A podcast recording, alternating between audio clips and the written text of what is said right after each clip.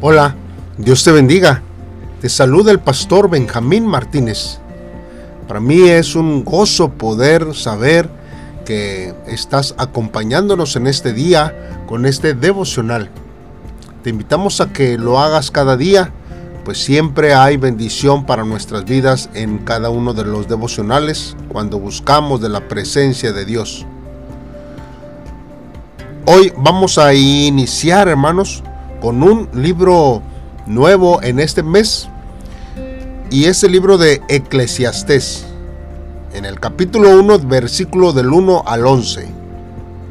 Como título hermanos, este devocional lleva sin Dios todo es vanidad. La palabra de Dios dice así, palabras del predicador, hijo de David, rey en Jerusalén Vanidad de vanidades, dijo el predicador. Vanidad de vanidades, todo es vanidad. ¿Qué provecho obtiene el hombre de todo el trabajo con que se afana debajo del sol? Generación va, generación viene, mas la tierra siempre permanece. Sale el sol y se pone el sol y se apresura al volver al lugar de donde se levanta. El viento tira hacia el sur y rodea al norte. Va girando de continuo y a sus giros vuelve al viento de nuevo. Los ríos todos van al mar y el mar no se llena. El lugar de donde los ríos vinieron, allí vuelven para correr de nuevo. Todas las cosas son fatigosas, más de lo que el hombre puede expresar.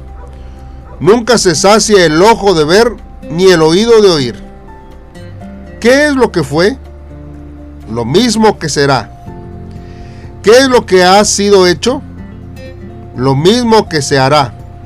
Y nada hay nuevo debajo del sol. ¿Hay algo de que se puede decir, he aquí, esto es nuevo? Ya fue en los siglos que nos han precedido no hay memoria de lo que precedió, ni tampoco de lo que sucederá. Habrá memoria en los que serán después. Bien, hermanos, pues vamos a estar meditando en la palabra de Dios. En la introducción, hermanos, de este libro que previamente a este audio he hecho para que usted vaya y busque y podamos juntos poder inspeccionar más acerca de lo que la palabra de Dios dice para nuestra vida. Vemos, hermanos, que eh, el principio de, de eh, este libro ah, atribuye a la obra de, de el predicador y que en el versículo 1, ¿verdad? Dice que es hijo de David, rey de Jerusalén. Y aquí nosotros vemos, hermanos, que el término hebreo, en el cual, hermanos, aquí se traduce como Kelet, que es predicador, es una forma, hermanos, derivada del hebreo Kahal. Kahal, hermanos, significa asamblea o congregación. Y aún, hermanos, cuando el sentido exacto de Keled, hermanos, es incierto, los más estudiados, hermanos, en la materia, eh, se basan en su etimología, hermanos.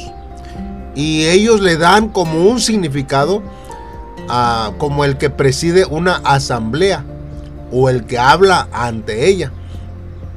El término, hermanos, indica que se trata de alguien vinculado y que ejerce un ministerio en la asamblea. Quizás podemos nosotros hablar como el maestro, también podemos adjudicarle como el predicador, ¿verdad? O el evangelista. Alguien que está presidiendo, hermanos, en la asamblea. También podemos llamarle como el pastor. Ahora, en la, séptimo, en la Septuaginta, hermanos, nosotros vemos que Keled, hermanos, se traduce como eclesiastés. Este es un término, hermanos, que a su vez es una derivación de eclesia. Y eclesia, hermanos, es de donde viene la palabra que nosotros conocemos como iglesia. Es, hermanos, en esa versión griega de la Biblia donde se le dio el libro, hermanos, el nombre de Eclesiastés. Ese nombre pasó también a el latín y de ahí, hermanos, a muchas lenguas, entre ellas, pues eh, el castellano. Hermanos, tradicionalmente este libro es conocido como Eclesiastés. La traducción, hermanos, Kelet como predicador en el capítulo 1, verso 1, esto, hermanos, se lo debemos a Lutero, quien en la Biblia que él hizo, hermanos, bueno, más bien que él tradujo, el término, hermanos, eh, que él utilizó fue prediger, que es como predicador. Y desde entonces, hermanos, es bastante común encontrar este uso en numerosas traducciones que nosotros vemos en, en nuestras Biblias. Pero nosotros vemos aquí, hermanos, que lo que estos versos están tratando de hablar hacia nuestra vida es que muchas veces somos agobiados, hermanos, por el peso de la, de la vida, hermanos, para recibir de otros una palabra de esperanza y de optimismo. Cuando nosotros vemos que la palabra del predicador, el que escribió Eclesiastés, habla acerca de vanidad de vanidades, hermanos, todo es vanidad, no solo nos causa algo de desánimo, sino que nos puede causar, hermanos, hasta un poco de incomodidad, pues sentimos pesimismo y desesperación, hermanos, al leer cinco veces la palabra vanidad y luego otra vez vanidad.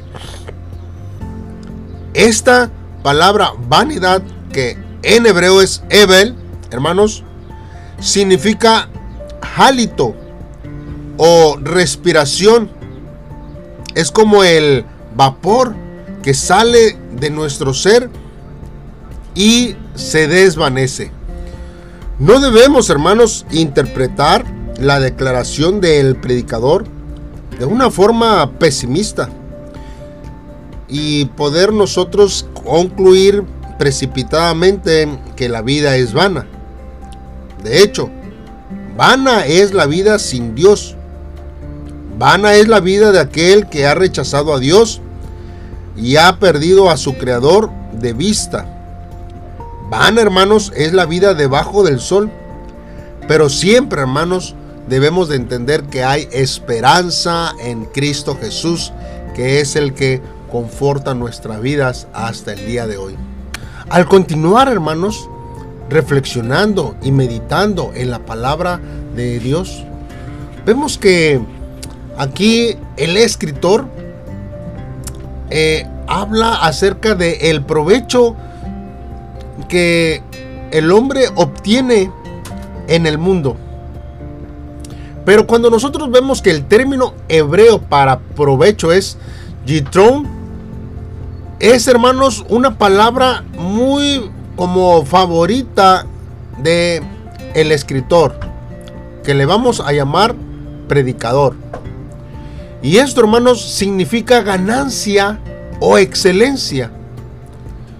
Y aparece, hermanos, por lo menos unas 10 veces en el texto de Eclesiastés. Es una pregunta, hermano, retórica cuya respuesta es ningún provecho. Y la expresión debajo del sol, hermanos, es una expresión característica del libro y aparece unas 30 veces por lo menos de este uso generalizado en las culturas antiguas, entre ellas, hermanos, la griega.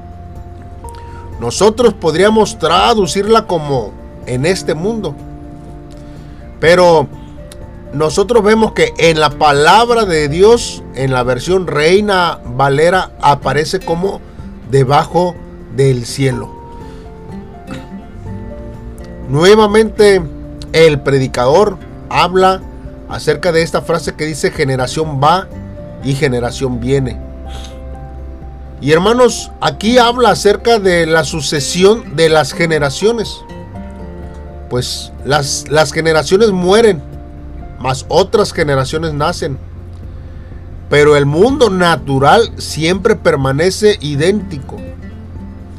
Aquí, hermano, vemos que se compara la estabilidad del mundo físico con las mudanzas en las generaciones humanas.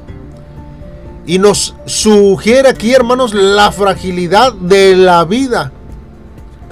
Por ejemplo, hermanos, nosotros vemos el sol, el viento, los ríos. Y estas tres figuras, hermanos, son tomadas de la naturaleza que se muestra idéntica a sí misma en un constante movimiento. Es más una figura poética que algo de ciencia o de la física. Por ejemplo, hermanos, el caso del sol no es el mismo el de los vientos y el de los ríos, pero en apariencia. Por lo que se ve, hermanos, el poeta tiene razón. Si nosotros volvemos a su figura, pareciera que el sol, el viento y los ríos repiten continuamente sus movimientos. Y nosotros podemos verlo cada día, en todo tiempo. También el predicador habla acerca de la, de la fatiga. Y esto, hermano, es en el sentido de que su comprensión está hablando de la fatiga del hombre en algunas traducciones, hermanos, se habla acerca de que todo trabaja más de cuanto el hombre pueda hacer. Pues el hombre, hermanos, no alcanza a comprender ese incesante movimiento. Porque las cosas en su movimiento desafían la comprensión humana que no se cansa de oír y ver ese incesante fluir. ¿Hay algo, hermanos, de lo que se pueda de, decir? Pues bien, hermanos, del mundo, de la naturaleza, hermanos, se pasa al mundo del hombre. También, hermanos, aquí hay mucho movimiento, pero poca variación. En realidad, ninguna. Porque la historia, hermanos, se repite.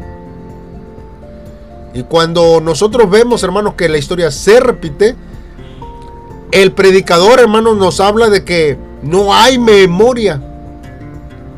Y no es que, hermanos, las generaciones humanas eh, sean pasajeras solamente, sino que aquí, hermanos, el predicador nos habla de que no habrá memoria de la existencia de los hechos. Si le preguntáramos, hermanos, entonces al predicador, ¿qué sucede entonces con la historia?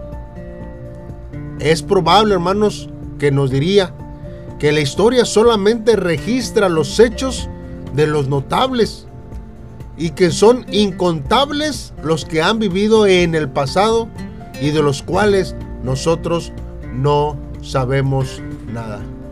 La gente, hermanos, tiende a anhelar más las cosas nuevas que las cosas viejas.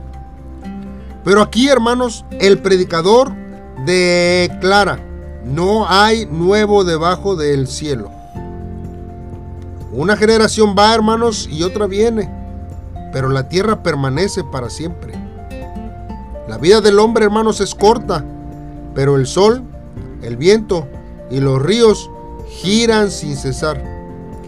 Ni la naturaleza, hermanos, permanece constantemente, es nueva, porque las generaciones antiguas ya la han visto. Nada hay nuevo debajo del sol, excepto una cosa, hermanos, que es en Cristo. La Biblia dice que si alguno está en Cristo, nueva criatura es. Las cosas viejas pasaron, todas son hechas nuevas. El Evangelio, hermano, establece que los que han muerto en delitos y pecados son hechos nuevos solamente por la sangre de nuestro Señor Jesucristo que mora en cada una de nuestras vidas. Un testimonio, hermanos, de un pastor nos habla, hermanos, que en el año 2012, allá en Oxford, Inglaterra, le pidieron, hermanos, que diera una clase a un grupo de alumnos cuyo en su mayoría era eh, escéptica, hermanos. Él estaba feliz de tener esa oportunidad porque había ministrado durante un largo tiempo en la ciudad de Nueva York, donde él conoció a muchas personas escépticas y que le había servido a él mucho, hermanos, para escuchar sus argumentos, opiniones, que también, hermanos, jugaban en papel importante para poder aclarar eh, todo lo que es relacionado al cristianismo. Además, hermanos, le hacían acordar, hermanos, de la época que este pastor fue universitario. Y cuando él era escéptico y que nadie y podía, hermanos, convencerlo, y él negaba las preguntas con una actitud soberbia. Y mientras él preparaba esa clase, recordó otra razón, hermanos, por la que esos encuentros eran útiles. Y era porque Jesús, hermanos, se encontró con miles de escépticos y habló, hermanos, en numerosas ocasiones sobre la gran pregunta de la humanidad, el sentido de la vida. Hermanos, Él nos da algunas preguntas importantes que todos nosotros debemos hacernos. ¿Para qué existe el mundo y qué está mal? ¿Cómo se puede solucionar este problema? ¿Cómo podemos ser parte de esta solución? ¿Dónde buscaremos la respuesta a esta pregunta? Todo aquel, hermanos, que viva sin hallar la respuesta a estas preguntas, sentirá un vacío incontrolable. El hombre, hermanos, no puede vivir sin esperanza ni sentido. Tampoco puede vivir sin la convicción de que hay algo sobre lo que vale la pena dar la vida. Por lo tanto, hermanos, tenemos el deber de entregar respuestas sólidas y críticas sobre estas preguntas fundamentales. Y todo cristiano, hermanos, debe saber las respuestas bíblicas acerca de la vida y debe poder explicarla correctamente a los demás. Porque solamente así, hermanos, podremos nosotros dar un verdadero testimonio de Dios sobre nuestra vida. Pero sobre todo, hermanos, tendremos una firme convicción a lo que nosotros creemos. Porque si ni siquiera nosotros estamos seguros de lo que es Dios para nosotros, de lo que la vida, hermanos, es para nosotros que es pasajera, entonces nosotros, hermanos, estaremos quizás viviendo como muchos en este tiempo sin un propósito de vida hacia nuestra vida. Roguemos al Dios de gracia que Él nos ayude para poder implementar en nuestra vida todo el valor, hermanos, y que no solamente sea vanidad en todo lo que nosotros hagamos. Padre, en esta hora estamos delante de ti agradeciendo, Señor, el favor que tú nos das cada día. Oh Dios, te pedimos, Señor, en este tiempo que tengas misericordia de cada uno de nosotros, pues quizás, Señor, nos hemos derrumbado por cosas temporales y pasajeras. Ayúdanos, Señor, a no de derrochar, Señor, nuestra vida buscando los placeres de este mundo ni a desesperarnos, eh, Dios, por el día de hoy. Señor, ven, Señor, y toma el control de nuestra vida y el trono de nuestro corazón. Dios, llénanos con tu palabra. Deseamos, Señor, vivir como es digno del Evangelio y de tu amor. Solamente tu gracia y tu misericordia nos llevarán, Señor, por caminos de paz, de esperanza. Oh Dios, y así poder vivir una vida conforme a tu palabra. En el nombre de Cristo Jesús te lo pedimos, Dios. Amén. Bien, hermanos, gracias. Gracias por escuchar este devocional. Te invitamos a que te suscribas a nuestros canales. Estamos por eh, Spotify, estamos por Anchor y estamos ahora también en YouTube. Ve, inscríbete, dale a la campanita para que puedas estar al pendiente cuando se suba un programa nuevo, pero sobre todo comparte estos devocionales. Dios te bendiga. Bendiciones.